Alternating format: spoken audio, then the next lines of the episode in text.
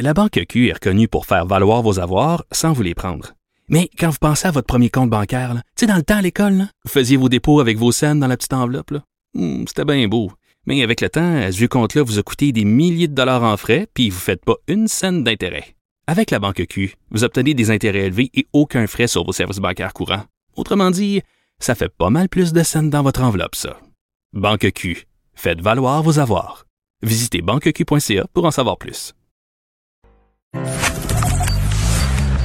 Richard Martineau. Politiquement incorrect. Cube Radio.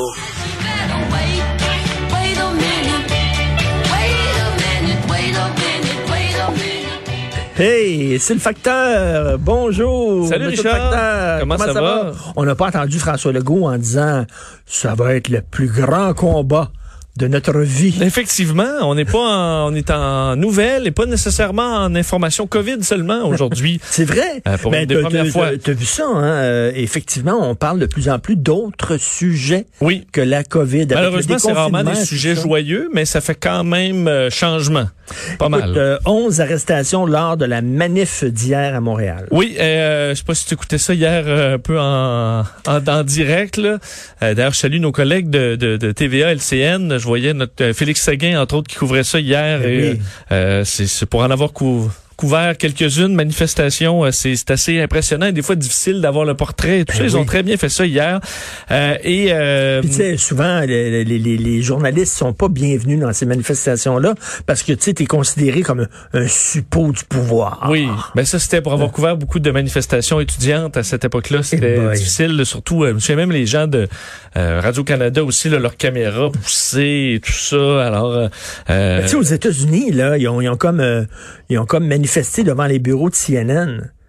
Oui. Si, si, si, si, Oui. y a un réseau de télévision qui est critique de Trump, c'est ben CNN. je pense que c'était un addon là, de se retrouver là, parce qu'effectivement, CNN visite. As-tu as-tu écouté en direct? Parce que cette soirée-là, c'était complètement fou là aux États-Unis.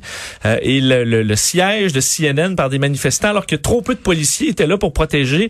Tu voyais le journaliste qui essayait de filmer ça sans savoir si des centaines de manifestants allaient investir. Puis là, t'imagines euh, les destructions du studio. euh, Pourquoi ils veulent démolir CNN? CNN, ils sont hyper Ouais, ça montre que quand une manifestation, euh, une partie qui perd la carte, ben euh, il y a plus nécessairement de cause derrière ça. C'est un peu ce qui est arrivé euh, hier euh, à Montréal. Faut rappeler donc on a eu droit à une manifestation pacifique là, quand même hier avant que ça dégénère pour un petit groupe, mais faut quand même le dire là hier euh, vers 17 heures devant la place des Arts, des milliers de protestataires qui se sont rassemblés en appui évidemment euh, euh, bon à, à ceux qui manifestent aux États-Unis et euh, tout s'est relativement bien passé au début là, vers 18 heures la foule qui a commencé à marcher euh, depuis le, le- le- parc du quartier des spectacles mais jusqu'au à côté du quartier général du SPVM Euh, on scandait bon Black Lives, euh, Lives Matter mais également des liens avec Freddy Villanueva qui revenait Ah, euh, tué en 2008 euh, à Montréal C'est un autre contexte, c'est une autre affaire. C'est c'est deux histoires complètement différentes. Voyons. Et euh, il y a eu une minute de silence, moment plus solennel, les manifestants qui ont mis un genou à terre, le poing en l'air, et manifestation qui s'est ensuite dissoute à peu près vers 19 heures.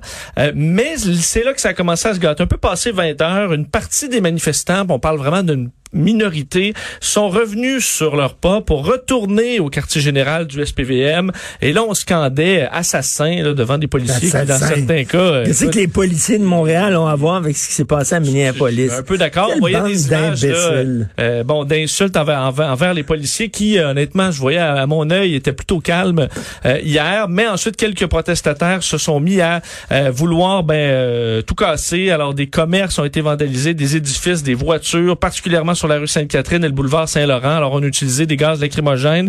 Pense que les images qui ont fait... Euh, fait, il y a deux scènes là, qui ont fait énormément réagir. Euh, les, euh, le saccage chez Steve Mu- Music, donc Eh oui. euh, à Montréal, qui est quand même très connu, un magasin de musique là, qui... euh, Il vend des euh, guitares, le gars. guitares, euh, saccagé. On voyait les pillards là, qui sont partis avec des guitares. D'ailleurs, tu vas te trouver épais là, dès que tu arrives chez vous. Tu sais, hey, là, j'ai été filmé par combien?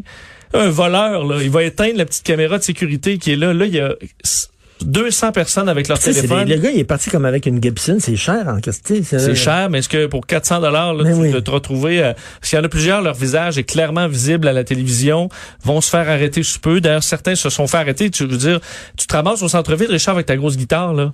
Tu peux pas la cacher dans, tu peux pas la cacher dans tes poches. Là. Tu peux pas rentrer dans le métro avec. Alors plusieurs se sont fait arrêter. Euh, Instochek également qui a été euh, qui a été vandalisé. Euh, les euh, un édifice également à l'angle des rues Saint-Urbain Président Kennedy. D'ailleurs, on un qui de mettre le feu à l'édifice avec euh, une espèce de fusée de détresse, mais qui essaie de rentrer ça par les fenêtres pour mettre le feu. Une situation donc euh, que plusieurs ont dénoncé, qu'on doit quand même séparer de la manifestation pacifique parce que il y avait plusieurs casseurs qui semblaient davantage des anarchistes euh, que des euh, des gens qui défendent quelque cause que ce soit. Donc, euh, 11 arrestations, une autre nuit difficile aux États-Unis. Ouais, ça n'arrête pas, là. Aux États-Unis, c'est par centaines là, des arrestations. Hier, c'était quand même un peu moins intense euh, que euh, pendant le reste du week-end, euh, parce qu'entre autres, forces policières et de la garde nationale, là, écoute Richard, les quantités de, de services de sécurité, là, c'est impressionnant. 200 manifestants au moins ont été arrêtés euh, à New York, majoritairement à Manhattan et Brooklyn, mais également euh, à Los Angeles. On parle d'arrestations par centaines, Santa Monica, San Diego, Charlotte en Caroline du Nord également. Alors une nuit encore une fois très très difficile. Combien on en aura de suite là, euh, de ces manifestations euh, particulièrement Ouais. difficiles? Et il faut rappeler en période euh, de pandémie. Pandémie. Alors, est-ce qu'on risque la sécurité et la santé de certains en se, se regroupant comme ça? On verra l'effet. Écoute, euh, déconfinement, euh, samedi, euh, quelqu'un m'envoie, c'est toi qui m'as envoyé ça là, en disant, là, ils viennent d'ouvrir les piscines extérieures puis les parcs. Fait que là, moi, je dis à mon fils, ah ouais, let's go, on pogne un sac, on met nos maillots là-dedans, les serviettes, tout ça. Je connais deux, trois piscines de fun. Ouais. On dit, ah, les piscines étaient fermées. Puis là, euh, mon fils voulait jouer dans des modules d'un parc. Les, modules étaient fermés. Oui. Ça veut dire que, ils disent, Ah, ça va être, à partir de là, à partir de, d'aujourd'hui, il y a un communiqué, partout au Québec, ça va être ouvert. Pas vrai? Bon, mais euh, Ouais, ouais, ouais. et- et désolé pour toi pour les cheveux parce que c'est pas tout de suite à Montréal, mais euh, Là, c'est l'ouverture des, des salons de coiffure. Salons de coiffure. à Montréal. c'est quand même très attendu. C'est le 15 juin pour euh, pour la CMM, euh, mais à l'extérieur de la CMM, c'est le 1er juin. Donc aujourd'hui, date qui était attendue, je pense par plusieurs. Mais, mais à Montréal, le problème, Oui. c'est les CHSLD. Qu'est-ce que ça a à boire avec les salons de coiffure? Oui, ben on sait, Richard, que là, tu veux pas qu'il y ait euh, une contamination euh, communautaire qui se rendra éventuellement dans les CHSLD, mais c'est encourageant. là, la- les, les- chiffres étaient en forte baisse en fin de semaine. Tu as vu hier, c'était à peine au-dessus de 400. Ben oui. On a vu une forte baisse des hospitalisations en fin de semaine, là, comme on n'avait euh, pas vu depuis le- au moins euh, un mois et demi, deux mois. Mais qu'est-ce qui ouvre aujourd'hui, là? Bon, euh, salon de coiffure, tout ce qui est esthétique, euh, de tatouage également, tout ça à l'extérieur de la CMM, c'était très attendu. Il faut comprendre que ça va se faire de façon très différente parce que la CNSST a fait une, un guide des bonnes pratiques. Tout le monde y va un peu de sa façon de faire. Je voyais des euh, centres, euh, des salons de coiffure où on a deux équipes. Admettons, on divise la semaine en deux.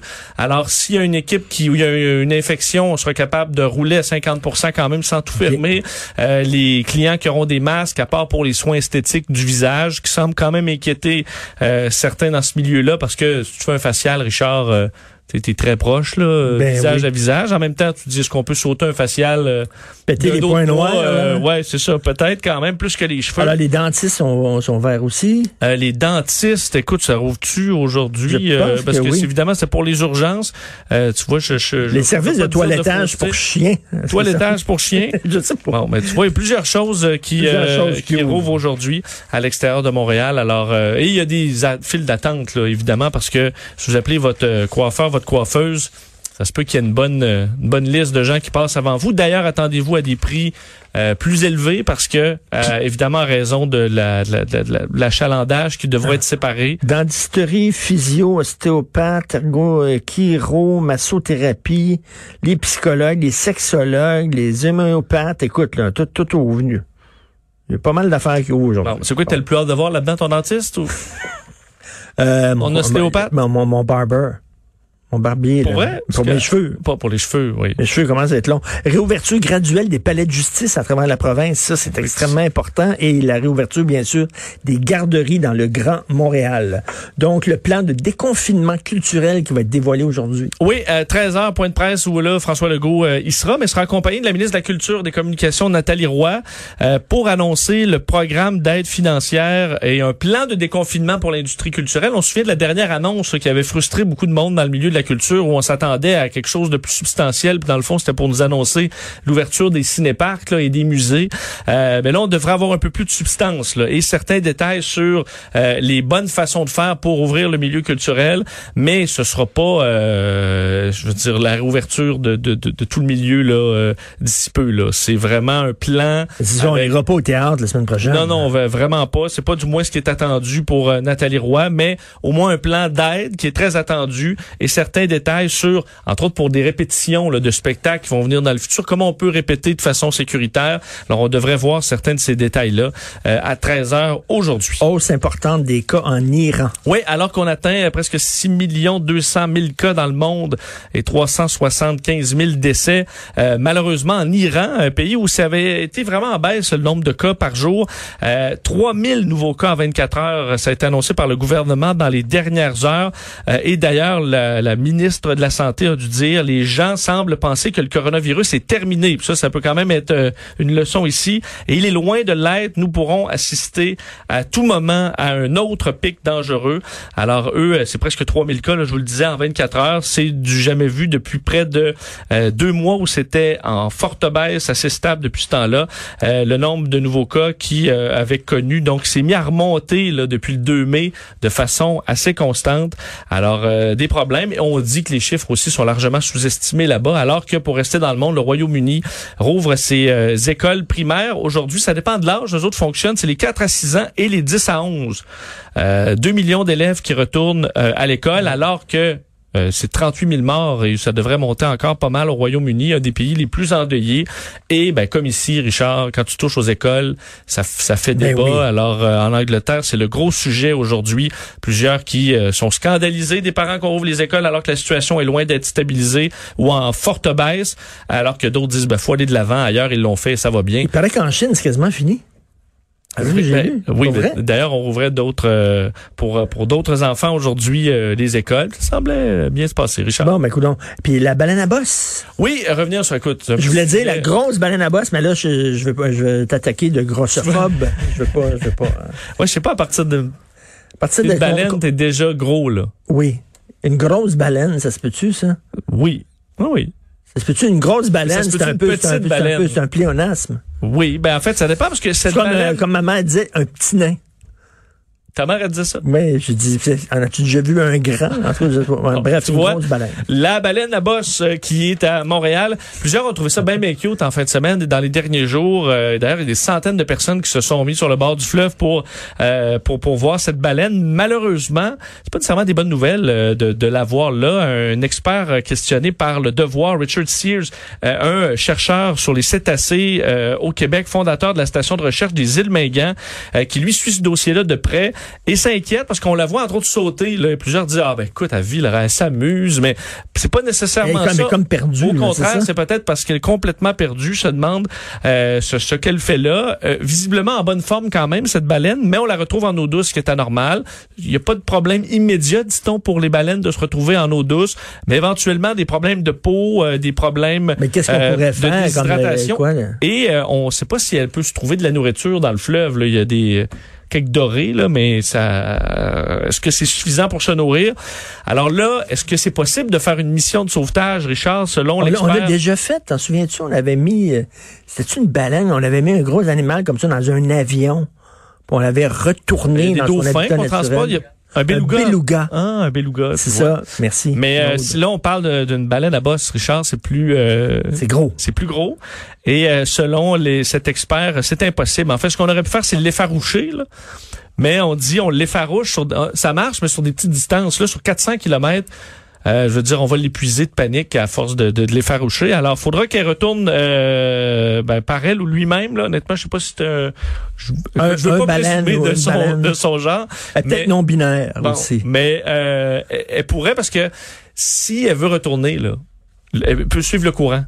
Parce que là, elle a remonté le courant. Ben, chanceuse la Montréal. baleine parce qu'on n'a pas dompé encore des tonnes de marbre dans le fleuve comme on le fait à quelques reprises. Exact. Mais ce qui est une inquiétude, l'inquiétude principale, c'est, euh, disons, à court terme, c'est les bateaux, évidemment, qui pourraient la heurter. D'ailleurs, il y a eu énormément, puis c'est un peu triste, là, le service de police de la ville de Montréal qui a dû faire de nombreuses interventions en fin de semaine pour éloigner les plaisanciers qui voulaient aller voir la baleine, aller voir la balaine, laisser la baleine tranquille.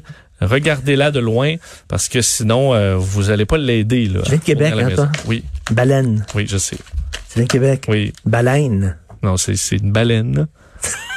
C'est une baleine. Une baleine? Poteau? Ou poteau? Ouais, un poteau, mais je Un pense. poteau, Oui, hein? mais une baleine, c'est une baleine. C'est sur, la phonétique, à mon avis, euh, c'est à Québec qu'on gagne. Un, un soute de, de skidoo? Comment vous dites ça à Québec? Soute. Un, soute. soute, Un soute, qu'ils disent. une soute, des culottes de soute. soute. Une soute de... On va dire un saut de skidoo, mais des culottes de soute. Fait que je sais pas, euh, je sais pas trop de. Mais, Qu'est-ce qui, un bas de soute. Merci beaucoup, euh, monsieur le facteur Vincent Dessureau. Merci.